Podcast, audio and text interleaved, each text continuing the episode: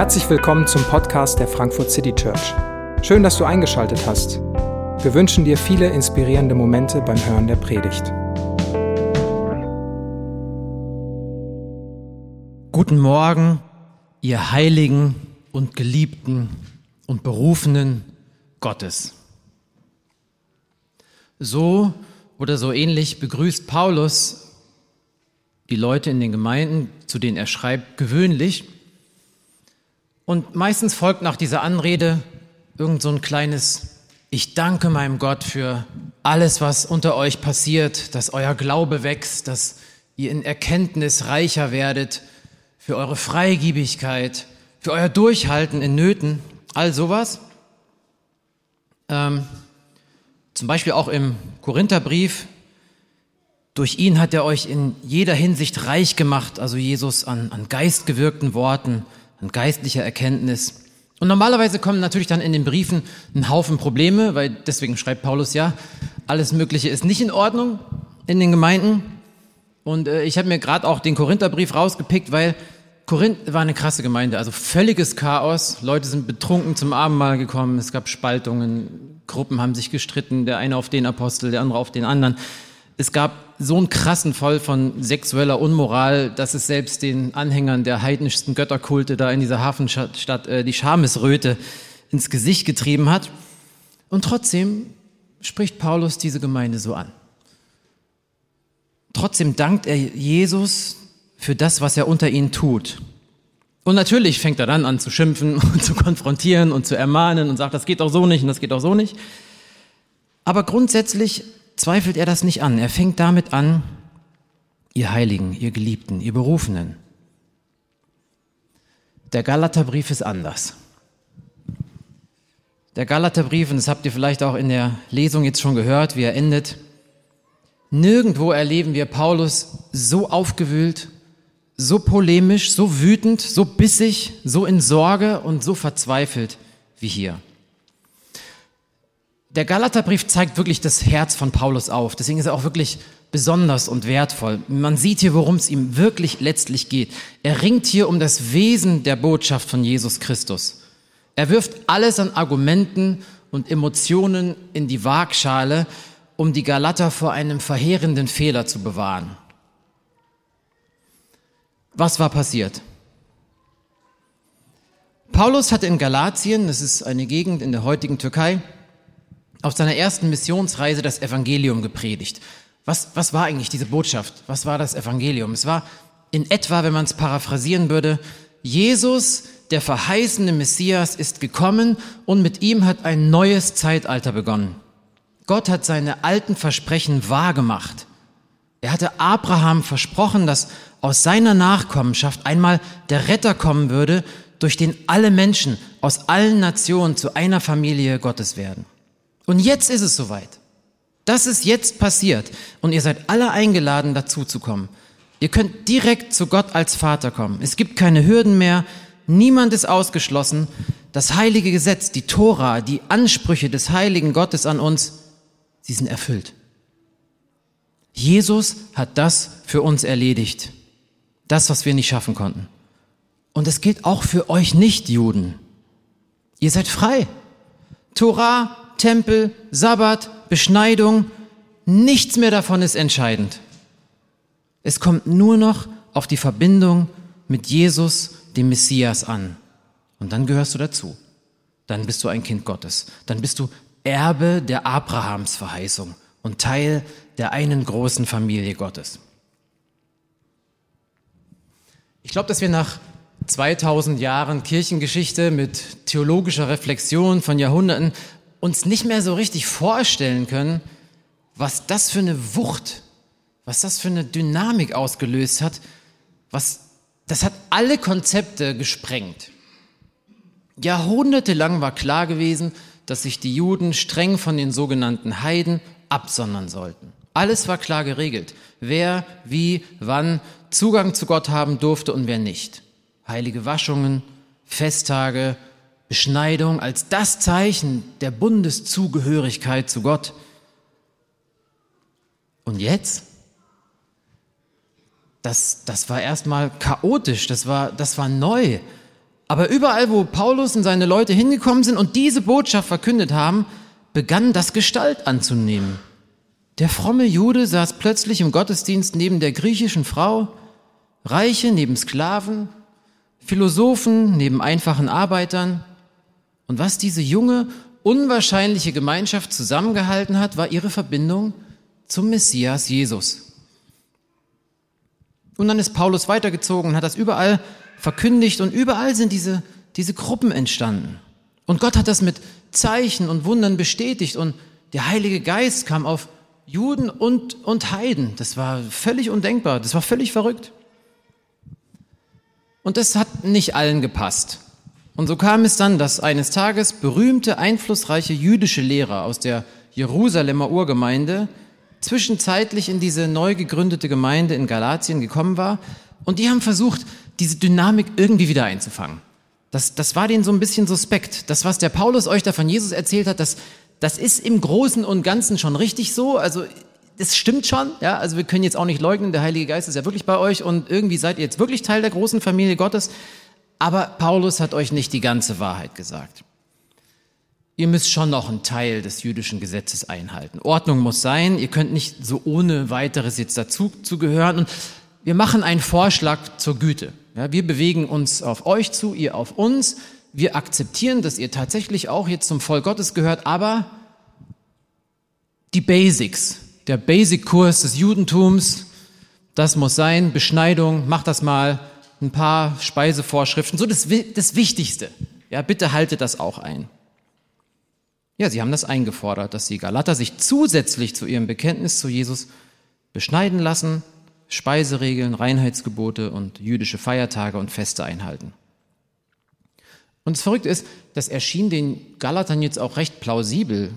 Ähm, ich meine, da kamen diese jüdischen Leute, die waren viel näher an Jesus dran gewesen, die kennen die Verheißungen, die kennen die alten Schriften sehr viel besser. Warum denn nicht? Und Paulus, Paulus rastet völlig aus, als er das hört. Er dreht völlig am Rad. Er, er, er ist nicht schnell genug hinzukommen, also setzt er hastig einen Brief auf. Und wenn man diesen Brief liest, dann sieht man förmlich vor sich, wie er nachdenkt, sich wieder hinsetzt, schreibt, zur Feder greift, wieder aufsteht, hektisch hin und her läuft und denkt, das kann doch alles nicht wahr sein. Paulus ist fertig, er ist außer sich. Und wie gesagt, schon der Anfang des Briefs spricht Bände. Statt an die Heiligen und Geliebten Gottes und statt Dankbarkeit für Gottes Wirken kommt Paulus sofort zum Punkt, ich wundere mich, wie schnell ihr euch von Christus abwendet. Bäm. Und dann Immer wieder verstreut im Brief finden sich solche Sätze. Hört mal zu. Ihr unverständigen Galater, in wessen Bann seid ihr eigentlich geraten? Wer hat euch verhext? Wer euch dieses sogenannte andere Evangelium gebracht hat, sei es einer von uns Aposteln, sei es ein Engel vom Himmel, der sei verflucht. Im Galaterbrief findet sich die polemischste Stelle, die es überhaupt gibt. Ich habe selber Skrupel, das jetzt zu sagen, aber es steht da, Galater 5, Vers 12. Wer euch das mit der Beschneidung erzählt hat, ich paraphrasiere, der soll das Messer gleich ein paar Zentimeter weiter oben ansetzen und sich selbst kastrieren. Das steht da wirklich da. Das ist auch der Apostel Paulus. Ich bin in Sorge wegen euch. Soll es etwa umsonst gewesen sein, dass ich mich euretwegen abgemüht habe? Meine Kinder, es ist, als müsste ich euch nochmal zur Welt bringen. Was würde ich darum geben, gerade jetzt bei euch zu sein und im Gespräch den richtigen Ton zu finden? Ich weiß mir keinen Rat mehr mit euch. Ich stelle mir vor, wie so die Galater haben gehört, ihr Gründer hat einen Brief geschickt und dann versammelt man sich und versucht den jetzt irgendwie vorzulesen und dann nach ein, zwei, drei Sätzen versteinern die Gesichter. Das haben die nicht kommen sehen. Das haben die nicht erwartet. Das waren nicht chaotische Korinther, wo es drunter und drüber ging. Das waren Leute, die wollten alles richtig machen. Die wollten doch gerade Fehler vermeiden. Die wollten doch auf der sicheren Seite sein. Dann halten wir lieber ein bisschen was mehr ein als zu wenig, bevor wir was übersehen. Kann doch nicht schaden, oder? Aber Paulus wird hier so scharf, so polemisch, so böse und sagt im Kern, wenn ihr euch darauf einlasst, wenn ihr euch jetzt wieder beschneiden lasst, wenn ihr jetzt wieder das Gesetz halten wollt, dann habt ihr Christus den Rücken gekehrt. Dann schlagt ihr die Gnade aus. Und wer euch das erzählt hat, der sei verflucht. Paulus geht es hier nicht darum, kulturelle Gewohnheiten oder Traditionen über Bord zu werfen. Er hat sich keine Gemeinde vorgestellt, wo es dann so eine Einheitskultur gibt. Natürlich sollten die Juden nicht aufhören, Juden zu sein, genauso wenig wie die Leute aus den Nationen ihre Identität, ihre kulturellen Gewohnheiten und Gepflogenheiten einfach so über Bord werfen konnten. Das Problem war, dass diese jüdischen Christen aus Jerusalem nicht begriff, be, begriffen hatten, was da mit Jesus eigentlich geschehen war. Wie grundlegend anders dieses neue Zeitalter war, das mit ihm begonnen hatte. Wie viel krasser die neue Wirklichkeit des Reiches Gottes war, das mit Jesus angebrochen war. Mit ihren Forderungen wollten sie genau die Hürden wieder aufbauen, die Jesus doch gekommen ist, sie abzureißen. Sie wollten den neuen Christen die Ansprüche und Forderungen des Gesetzes aufbürden, das doch längst erfüllt worden war. Das war doch gerade der Punkt, warum Jesus überhaupt gekommen war. Er war nicht nur gekommen, um die politische Unterdrückung der Römer zu beenden, sondern die Anforderungen des Gesetzes zu erfüllen und uns von dieser Sklaverei, vor dieser Last, von diesen Ansprüchen, die wir nie und nimmer hätten einhalten können, zu befreien. Und jetzt wollten die Leute wieder durch Beschneidung und durch Regeln irgendwie sichern, dass man zu Gott gehört. Und letztlich steckt diese einfache Überzeugung dahinter, die Verbindung mit Jesus allein reicht eben nicht aus, um dazu zu gehören, um Kind Gottes zu sein. Das irgendwie auch, leugnet ja keiner. Aber das nicht allein. Das wäre doch irgendwie zu unsicher. Das mit dem Vertrauen, mit der Liebe, das ist zu schwammig. Und für Paulus ist das Verrat an allem, wofür Jesus stand. Es ist doch gerade die Verbindung zu Jesus, die die Garantie ist für die Zugehörigkeit. Der Glaube hält uns doch zusammen. Das Vertrauen auf den Messias macht uns doch gerecht vor Gott und zu seinen Kindern. Das Gesetz war doch gerade das Problem. Das Gesetz hat uns gezeigt, dass wir an seinem Anspruch scheitern müssen. Gott ist absolut heilig. Und ja, sein Anspruch ist auch absolut heilig. Das macht das Gesetz deutlich. Es zeigt uns auf, wo wir stehen aber es rettet nicht. Es kann nicht retten. Und es soll auch gar nicht retten. Das war nicht dazu da. Deswegen brauchen wir ja einen Erlöser. Und Paulus kann es nicht fassen. Und da kommt ihr wieder mit dem Gesetz. Viel Spaß. Dann seid ihr auch in der Pflicht, das ganze Gesetz zu halten. Dann macht es. Aber dann steht ihr wieder unter dem Fluch. Dann nehmt ihr quasi den Freispruch nicht an, der euch angeboten ist. Für ihn ist es so, als würde das größte Geschenk, das Gott uns macht, als würde man das ausschlagen und sagen, schönen Dank, ich gebe es zurück, ich versuche es doch lieber wieder selbst. Ich muss mich wundern, ich muss mich wundern, wie schnell ihr euch von Christus abwendet. In Galater 2, Vers 16 bringt er es auf diese ganz kurze Formel. Niemand steht durch das Befolgen von Gesetzesvorschriften vor Gott gerecht da. Niemand. Niemand. Jude nicht, Grieche nicht, moralisch lebender Mensch nicht, Halotri nicht. Niemand. Und dann fasst er direkt vor unserem Abschnitt zusammen, das Gesetz war unser Aufseher. Luther übersetzt das schön bildlich, war unser Zuchtmeister, der Kerkermeister. Das Gesetz war der Zuchtmeister, unter dessen strenge Hand Gott uns gestellt hatte, bis Christus kam. Denn es war Gottes Plan, dass er uns auf der Grundlage des Glaubens für gerecht erklärt. Und jetzt, und das ist das mit Jesus gekommen, das neue Zeitalter, jetzt, wo die Zeit des Glaubens da ist, stehen wir nicht mehr unter der Kontrolle jenes Aufsehers. Und hier möchte ich mal einhaken. Ich habe mich gefragt, ich habe mich selbst gefragt, warum fühlt sich eigentlich mein Leben, warum fühlt sich unser Leben manchmal so an, als wären wir unter der Kontrolle eines gnadenlosen Aufsehers?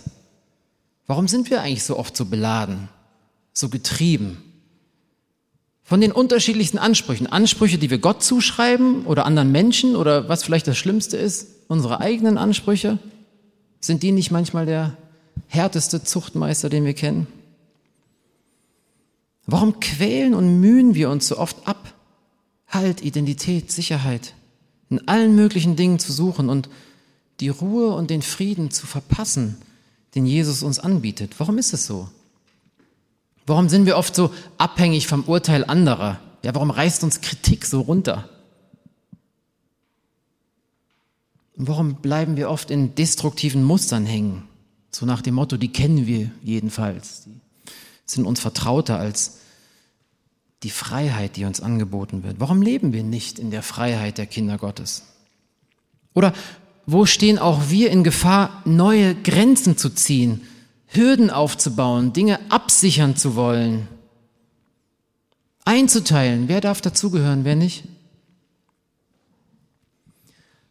Ich bin in einer christlichen Kultur aufgewachsen, hineingeboren worden, in der ich, wenn ich zurückgucke, sagen muss, klingt vielleicht hart, aber ich habe dort das Evangelium nicht gehört.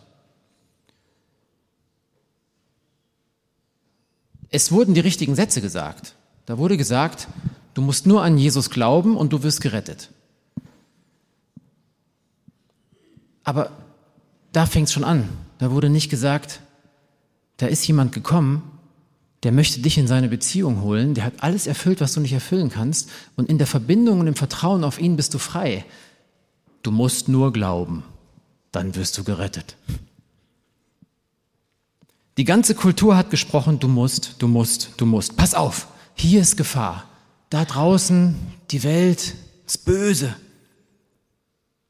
Du musst gehorsam sein, im schlimmsten Fall vielleicht, äh, Fall vielleicht sogar, sonst ist Jesus traurig. Oder wo willst du sein, wenn Jesus wiederkommt? Im Kino? Dann kommst du vielleicht nicht mit. Menschen wurden nach Äußerlichkeiten beurteilt und je nach Lebenswandel wurden Leute vom Abendmahl ausgeschlossen, Geschiedene, Gläubige aus anderen Denominationen, die vielleicht irgendwas ein bisschen anders sahen als man selbst, Menschen, die nicht adäquat gekleidet waren. Es gab Vorgaben für Rocklängen, ja sogar, und es ist kein Witz, wie der Bart zu trimmen war. Da gab es Regeln, es war geregelt. Es herrschte eine Kultur der Angst und nicht des Vertrauens. Und letztlich kam es doch wieder auf einen selber an, auf den Heiligkeitsgrad. Sicher war man sich nie. Reicht es am Ende? Und wisst ihr, ich glaube, die meisten Leute damals haben das nicht mal aus schlechten Motiven gemacht. Die haben das damals wie die, wie die jüdischen Gelehrten in den Gemeinden wahrscheinlich gut gemeint. Sicher ist sicher. Ja, schadet doch nicht. Lieber die Grenze ein bisschen enger ziehen und sicher gehen. Zu viel Freiheit ist gefährlich. Lieber ein bisschen zu streng als zu locker. Aber man muss auch sagen, manches war auch einfach böse. Manches wurde missbraucht, um zu beschämen, zu kontrollieren, auszugrenzen. Wer hat euch eigentlich verhext? Ich muss mich wundern. Wie könnt ihr euch so schnell von Christus abwenden? Ja, dass Jesus mich liebt, wie ich bin, dass ich dazugehöre, weil er das möchte, dass Gott mich in seine große Geschichte mit reinnimmt und Christus dafür alles getan hat, dass ich nicht erst irgendwie werden muss, damit er mich lieben kann, das habe ich nicht vermittelt bekommen. Aber das versuche ich seither in mein Leben zu buchstabieren. Ich versuche es, mich umprägen zu lassen von dieser Botschaft. Und es gelingt mal besser und mal schlechter. Aber wisst ihr, auch darauf kommt es letztlich dann nicht an ob es mir am Ende gut gelingt oder nicht so gut gelingt. Es ist ein Weg. Es ist eine richtige Spur. Es ist die gute Nachricht. Es ist die Botschaft von der unbedingten Liebe Gottes zu uns. Und jetzt sagst du vielleicht, naja gut, also deine Geschichte ist schon wirklich krass, äh, in so einer crazy christlichen Sub, Sub, Subkultur aufzuwachsen. Das äh, macht nun wirklich nicht jeder von euch mit. Aber ganz ehrlich, wenn man so drüber nachdenkt, wir alle haben Erfahrungen mit diesem strengen Aufseher, mit diesem Zuchtmeister. Der kommt in vielen verschiedenen Gestalten, aber wir alle scheitern an Ansprüchen, an Maßstaben, an Idealen, denen wir nachjagen und die uns irgendwann einholen. Manche leiden ein Leben lang unter unausgesprochenen Erwartungen ihrer Eltern. Ist das nicht verrückt? Manchmal sind die Eltern Jahre tot. Die leben gar nicht mehr. Vielleicht haben sie diese Erwartungen nie ausgesprochen. Und erwachsene Menschen verbringen ihr Leben damit, unter diesen Anforderungen zu leiden. Männer, die irgendwie versuchen, ihren Vätern was zu beweisen. Manche quälen sich mit Bitterkeit und Unversöhnlichkeit ab, kommen da nicht raus. Man muss nicht erst den strengen Richtergott bemühen, um diese Zwänge nachzufühlen. Und wie gesagt, manchmal sind wir selbst unser eigener strengster Zuchtmeister. Wir sind irgendwie eingeschlossen. Wir alle sind eingeschlossen hinter Türen, die wir von innen auf, aus eigener Kraft nicht aufbekommen. Und in ehrlichen Momenten, wenn wir das an uns ranlassen, dann ist das unheimlich. In manchen Momenten wird uns schmerzlich bewusst, spätestens der Tod markiert eine Grenze, eine Tür, die wir nicht aufkriegen. Und das, das macht Paulus mit seiner Rede vom Gesetz deutlich. Egal, ob du Jude oder Heide bist, moralischer Mensch, Mensch, fromm oder nicht, ob du ein sogenannter guter Mensch oder ein sogenannter böser Mensch bist, ob du Pastorenkind in der fünften Generation oder religiöser Analphabet, wie sehr wir auch an diesen Türen rütteln, von innen kriegen wir sie nicht auf. Und das ist sozusagen die, die Negativfolie vor die Paulus jetzt die Alternative malt. Zwei, drei Kapitel lang skizziert er diesen Weg des Gesetzes. Und jetzt ist so ein Scharnier, wo er aufzeigt, was die Alternative ist. Es gibt nur diese zwei Wege, den Weg des Gesetzes und den Weg des Glaubens. Jesus, der Messias, hat die Forderungen des Gesetzes erfüllt. Er selbst ist die Tür geworden, die aufgeht. Und er hat auch die Tür des Todes überwunden, die uns manchmal so Angst macht. Er macht die Tür auf und sagt, komm raus, du bist frei. Ich hab's erledigt. Komm mit, vertrau mir. Und vielleicht wird uns jetzt ein bisschen klarer, warum Paulus mit den Galatern so hart ist. Ihr seid so doof, ihr seid so dumm da steht der Messias, macht die Tür auf und ihr zieht sie von innen zu und sagt, wir versuchen es lieber nochmal selber.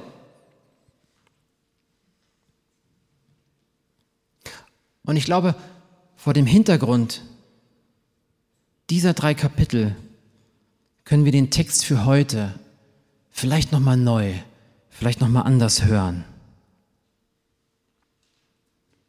Und für diese verbleibenden Minuten dieser Predigt habe ich einen Wunsch. Lasst diese Worte mal auf euch wirken. Lasst euch davon berühren. Und ich wünsche mir und ich bete, dass wir alle gemeinsam die Musik der frohen Botschaft hören können. Wir sind hier am tiefsten Punkt, am tiefsten Geheimnis dessen angekommen, was das Evangelium von Jesus Christus ist. Warum es uns als FCC überhaupt gibt, warum wir heute hier sind, warum wir uns Sonntag für Sonntag treffen, zusammen Gottesdienst feiern, Abendmahl feiern, Loblieder singen, Gemeinschaft haben. Der Theologe N.T. Wright schreibt zu diesem Text, der jetzt kommt, dass diese Zeilen wie gewaltige Paukenschläge am Ende einer Sinfonie sind. Hört mal. Ihr alle seid also Söhne und Töchter Gottes, weil ihr an Jesus Christus glaubt und mit ihm verbunden seid. Ihr alle, die ihr auf Christus getauft worden seid, habt ein neues Gewand angezogen, Christus selbst. Hier gibt es keinen Unterschied mehr zwischen Juden und Griechen, zwischen Sklaven und freien Menschen, zwischen Mann und Frau, denn durch eure Verbindung mit Jesus Christus seid ihr alle zusammen ein neuer Mensch geworden. Wenn ihr aber zu Christus gehört, dann seid ihr auch Nachkommen Abrahams und rechtmäßige Erben. Und der letzte Paukenschlag, weil ihr nun also seine Söhne und Töchter seid, hat Gott den Geist seines Sohnes in eure Herzen gesandt, den Geist, der in uns betet, aber Vater. Daran zeigt sich, dass du kein Sklave mehr bist, sondern ein Sohn. Wenn du aber ein Sohn bist, dann auch ein Erbe. Gott selbst hat dich dazu bestimmt. Paukenschlag Nummer eins. Wir sind Kinder Gottes. Ihr alle seid also Söhne und Töchter Gottes. Warum? Weil ihr an Jesus Christus glaubt und mit ihm verbunden seid. Ihr seid es. Nicht ihr könnt es unter bestimmten Umständen werden. Ihr seid es, weil ihr mit Christus verbunden seid. Jesus ist der Sohn Gottes und weil ihr mit dem Sohn Gottes verbunden seid, seid ihr auch Söhne und Töchter. Und doch nicht, weil ihr irgendwelche Vorschriften einhaltet. Und, und, und das ist für Paulus der Höhepunkt seiner gesamten Argumentation, dass wir Söhne und Töchter Gottes sind.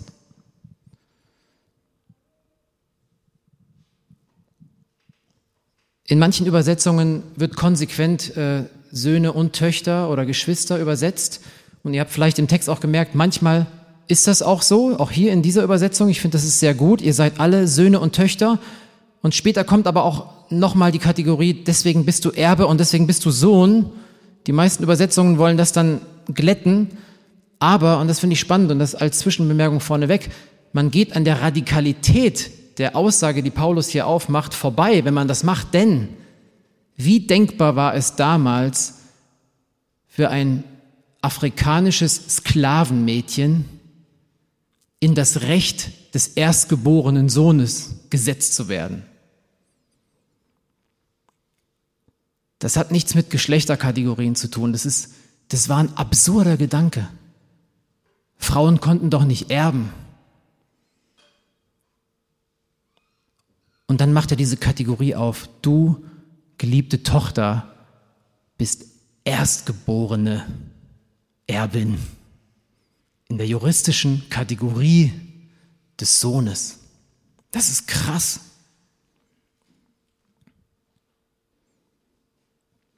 Und dann zweitens, zweiter Paukenschlag, ihr habt eine neue Identität. Denn alle, die ihr auf Christus getauft worden seid, ihr habt ein neues Gewand angezogen. Was für ein Bild, Christus selbst. Ja, die Taufe ist das sichtbare Zeichen für diese neue Realität, für das neue Zeitalter.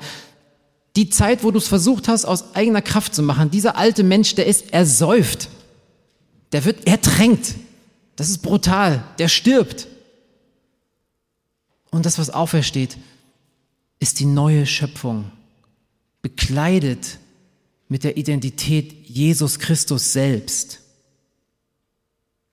Und dieses Bild ist schön von dem Kleid. Was, was, was zeigt ein Kleid? Ein Kleid zeigt was von der eigenen Identität. Es zeigt aber auch was von Nähe. Ja, nichts ist uns so, so nah wie unsere Kleidung. Es symbolisiert diese Nähe und Intimität. Es ist aber auch ein neues, ein reines Gewand, das dich vollkommen gerecht macht. Warum? Na, weil du Jesus anhast. Das versucht Paulus dir irgendwie begreiflich zu machen. Das ist sowas anderes als Regeln befolgen. Das ist Liebe, Nähe, Verbundenheit, Vertrauen und eben Kindschaft. Und dann dritter Paukenschlag. Wir sind Teil einer großen Familie Gottes. Es gibt keinen Unterschied mehr zwischen Juden, Griechen, Sklaven, Freien, Mann und Frau. Denn wieder durch was? Durch eure Verbindung mit Christus seid ihr alle zusammen ein neuer Mensch geworden. Und ich finde das auch so eine interessante Nuance wenn wir gehört haben, du musst nur glauben. Das stimmt natürlich, aber durch eure Verbindung mit Christus, das ist noch mal was Stärkeres. Es ist nicht nur meine Seite, ob ich glaube oder nicht, sondern es ist das Vertrauen, dass Gott auch in mich hat, dass er mich zu sich zieht, dass er entscheidet, ich möchte in Verbindung mit dir sein. Das ist das viel sicherere als glaubst du genug? Du musst nur glauben, du musst nur vertrauen, weil sonst weiß ich ja selber nicht, vertraue ich denn überhaupt genug? Glaube ich denn genug? Nein, durch eure Verbindung mit Jesus Christus seid ihr alle zusammen ein neuer Mensch geworden. Wer sich an den Messias hängt und wen der Messias an sich hängt, Der gehört zur Familie, Punkt. Und hier sind alle gleich. Genauso wie ich erzählt habe, dass wir alle unter bestimmten Türen eingeschlossen sind. Genauso wurde für alle die Tür auch geöffnet. Genauso wie wir unter dem Gesetz eingeschlossen waren zur Unfreiheit, so sind wir in Verbindung mit Jesus alle eingeschlossen in der Freiheit der Kinder Gottes. Wir haben denselben Vater, denselben Zugang, sind in derselben Familie. Das hebt unsere Unterschiedlichkeit nicht auf. Ja, und deswegen auch der Brief an die Korinther. Wir bleiben crazy, wir bleiben verrückt. Äh, das, was du gesagt hast, es menschelt. Ja, natürlich menschelt's. Das Problem ist, ich allein auf einer Insel habe eine schöne Zeit mit Jesus, bis du in mein Leben trittst. Das ist, Elternsein ist leicht, bis man Kinder hat. Also das ist natürlich alles irgendwie auch crazy und verrückt und, und Kulturen prallen aufeinander und Mentalitäten und der eine weiß es besser und der andere ist reifer und der andere hat die Gotteserfahrung und der andere kritisiert das. Aber damit hat Paulus gar kein Problem. Und das ist irgendwie auch ermutigend. Diese Dinge als geliebte, geheiligte Kinder Gottes, da müssen wir uns halt zusammenraufen. Das ist halt so, auch hier in der FCC. Es geht ihm ja nicht darum, diese kulturellen Eigenheiten und die Identität, die Individualität jedes Einzelnen aufzuheben. Aber wir sitzen am selben Tisch und keine, keine dieser Trennungsmarker hat mehr Bedeutung. Ne? Wir unterscheiden uns, aber diese Dinge dürfen uns nicht voneinander trennen. Kulturen dürfen sich nicht voneinander separieren. Arm und Reich darf hier keine Rolle spielen. Der Reiche hat nicht mehr Einfluss als der Nichtreiche. Das geht nicht. Männer gelten nicht mehr als Frauen. Das geht nicht. Und es ist bedauerlich, dass die Kirche da oft einen wirklich schlechten Job macht. Auch was die Kulturen anbelangt. Ne? Martin Luther King hat äh, 1960 in einem Interview mal gesagt, We have to face the sad fact that on Sunday morning, 11 o'clock, when we stand to sing, we stand in one of the most segregated hours in America. Wie kann es sein, dass Sonntagmorgen um 11 Uhr die Stunde ist, wo Menschen am getrenntesten voneinander sind? Das geht nicht. Und das sieht Paulus hier ganz klar. Und wisst ihr, wir machen da auch einen mehr oder weniger guten Job drin. Aber wisst ihr, warum wir manchmal, und vielleicht kommt euch das manchmal auch schon ein bisschen redundant vor, wenn wir jeden Gottesdienst wieder sagen, egal wer du bist, egal wo du herkommst, egal was du mitbringst, egal ob du schon einmal oder äh, das erste Mal oder hunderttausendmal hier, hier warst, du bist genau so, wie du bist, genauso wer du bist, hier herzlich willkommen und gehörst dazu. Das darf nicht zu einer Phrase verkommen, aber wir sagen es uns und wir sagen es euch immer und immer und immer wieder, damit es Wurzeln schlägt in uns, in unserer Kultur hier in der FCC. Niemand hat einen Grund, sich besser zu fühlen als der andere. Niemand hat das Recht, jemanden auszugrenzen. Wir sind alle Sünder, die Gott aus lauter Gnade in seine Familie adoptiert hat. Vierter Paukenschlag, wir sind rechtmäßige Erben. Boom. Wenn ihr zu Christus gehört, seid ihr Nachkommen Abrahams. Macht er das Argument nochmal auf. Er sagt, Leute, wie war das denn mit Abraham? Abraham war nicht beschnitten. Das kam viel später. Abraham hat Gott geglaubt, der Verheißung Gottes vertraut. Und wenn ihr euch in dieses selbe Vertrauen einklingt, dann müsst ihr nicht erst wieder Juden werden, euch beschneiden. Dann seid ihr rechtmäßige Erben. Und für mich und ich denke auch für Paulus der schönste und letzte Paukenschlag, die persönliche intime Beziehung zum Vater. Weil ihr nun also seine Söhne und Töchter seid, hat Gott den Geist seines Sohnes in eure Herzen gesandt, den Geist, der in uns betet, aber Vater. Daran, letztlich daran zeigt sich, dass du kein Sklave mehr bist, sondern ein Sohn. Wenn du aber ein Sohn bist, dann auch Erbe. Und das ist für mich der finale Schlag. Gott selbst hat dich dazu bestimmt.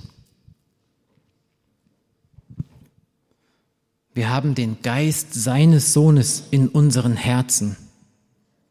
Ja, und das ist nochmal was Tieferes. Wir haben nicht nur Jesus angezogen als neue Identität. Wir sind nicht nur juristisch und objektiv in das Erstgeburtsrecht eingesetzt worden, sondern nein, wir sind ganz subjektiv, ganz spürbar, ganz erlebbar Kinder Gottes geworden. Wir haben, es ist irgendwie verrückt, wir haben denselben Geist der Sohnschaft, der Kindschaft in uns, den Jesus hatte in der Beziehung zu seinem Vater. Es ist dieselbe Qualität. Es ist dieselbe Qualität der Liebe, die zwischen Jesus und seinem Vater geherrscht hat, die auch zwischen dir und deinem Vater herrschen kann. Wir können das erleben. Der Geist in uns ruft, aber Vater.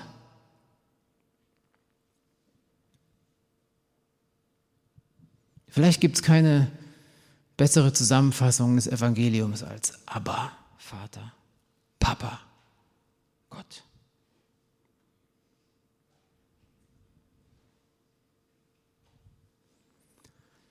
All das hat Paulus erfahren, als er Jesus begegnet war.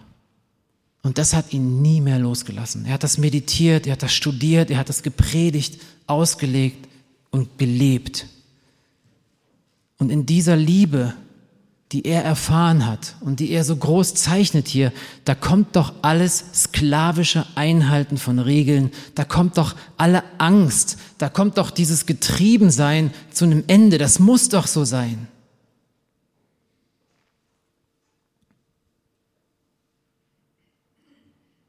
Was heißt das für uns heute, morgen? Wir können jederzeit zu Gott kommen. Und zwar wirklich mit allem.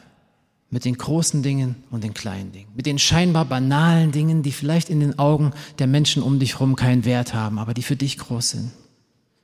Mit allem, was uns bewegt, können wir kommen. Und wir brauchen auch keine wohlformulierten Gebete sprechen. Wir müssen uns nicht repräsentabel machen, präsentabel machen, sondern wir können rufen, aber Vater, wir brauchen keine Angst mehr haben, übersehen zu werden, zu kurz zu kommen. Wir brauchen keine Getriebenen mehr zu sein. Ja, und wir brauchen selbst vor dem Tod keine Angst mehr zu haben. Denn Christus hat auch diese Tür aufgemacht und sein Versprechen gegeben. Das ist ja gerade unser Erbe. Was erben wir denn da? Wir erben für immer in seiner herrlichen Gegenwart zu sein. Weil ihr nun Söhne und Töchter seid, hat Gott uns den Geist seines Sohnes in unsere Herzen gesandt. Der Geist, der in uns betet, aber Vater. Daran zeigt sich, dass du kein Sklave mehr bist, sondern ein Sohn. Wenn aber Sohn, dann auch Erbe. Gott selbst hat dich dazu bestimmt. Und gerade dieser letzte Satz kann noch mal so ein großer Zuspruch und Trost sein. Es ist nicht nur meine Verbindung zu Christus, sondern Christi Verbindung zu mir. Es ist nicht nur mein Festhalten an ihm, sondern sein Festhalten an mir, sein Festhalten an dir, das dich hält. Es ist sein Plan gewesen. Es ist seine Initiative gewesen. So sehr hat Gott die Welt geliebt, dass er seinen Sohn gesandt hat, damit jeder, der an ihn glaubt, gerettet wird, nicht verloren gehen muss, nicht getrieben sein muss, kein Sklave sein muss, nicht im Gefängnis bleiben muss, sondern durch diese offene Tür gehen kann, die Christus selbst ist. Paulus hört diese Sinfonie der Gnade Gottes und wie Paukenschläge hämmert er den Galatern ein und wir sollen es auch hören. Ihr seid Kinder Gottes durch Jesus Christus. Ihr seid bekleidet mit Jesus. Ihr seid eine große Familie durch eure Verbindung mit Jesus. Ihr seid rechtmäßige Erben durch Jesus. Ihr seid erfüllt mit dem Geist von Jesus und ruft wie Jesus, aber, lieber Vater. Ich wünsche uns, dass wir das in unser Leben lassen, dass wir die Sinfonie der Gnade in unserem Leben hören wir ganz persönlich, aber auch wir als FCC und Kirche, ihr Heiligen und ihr Geliebten. Amen.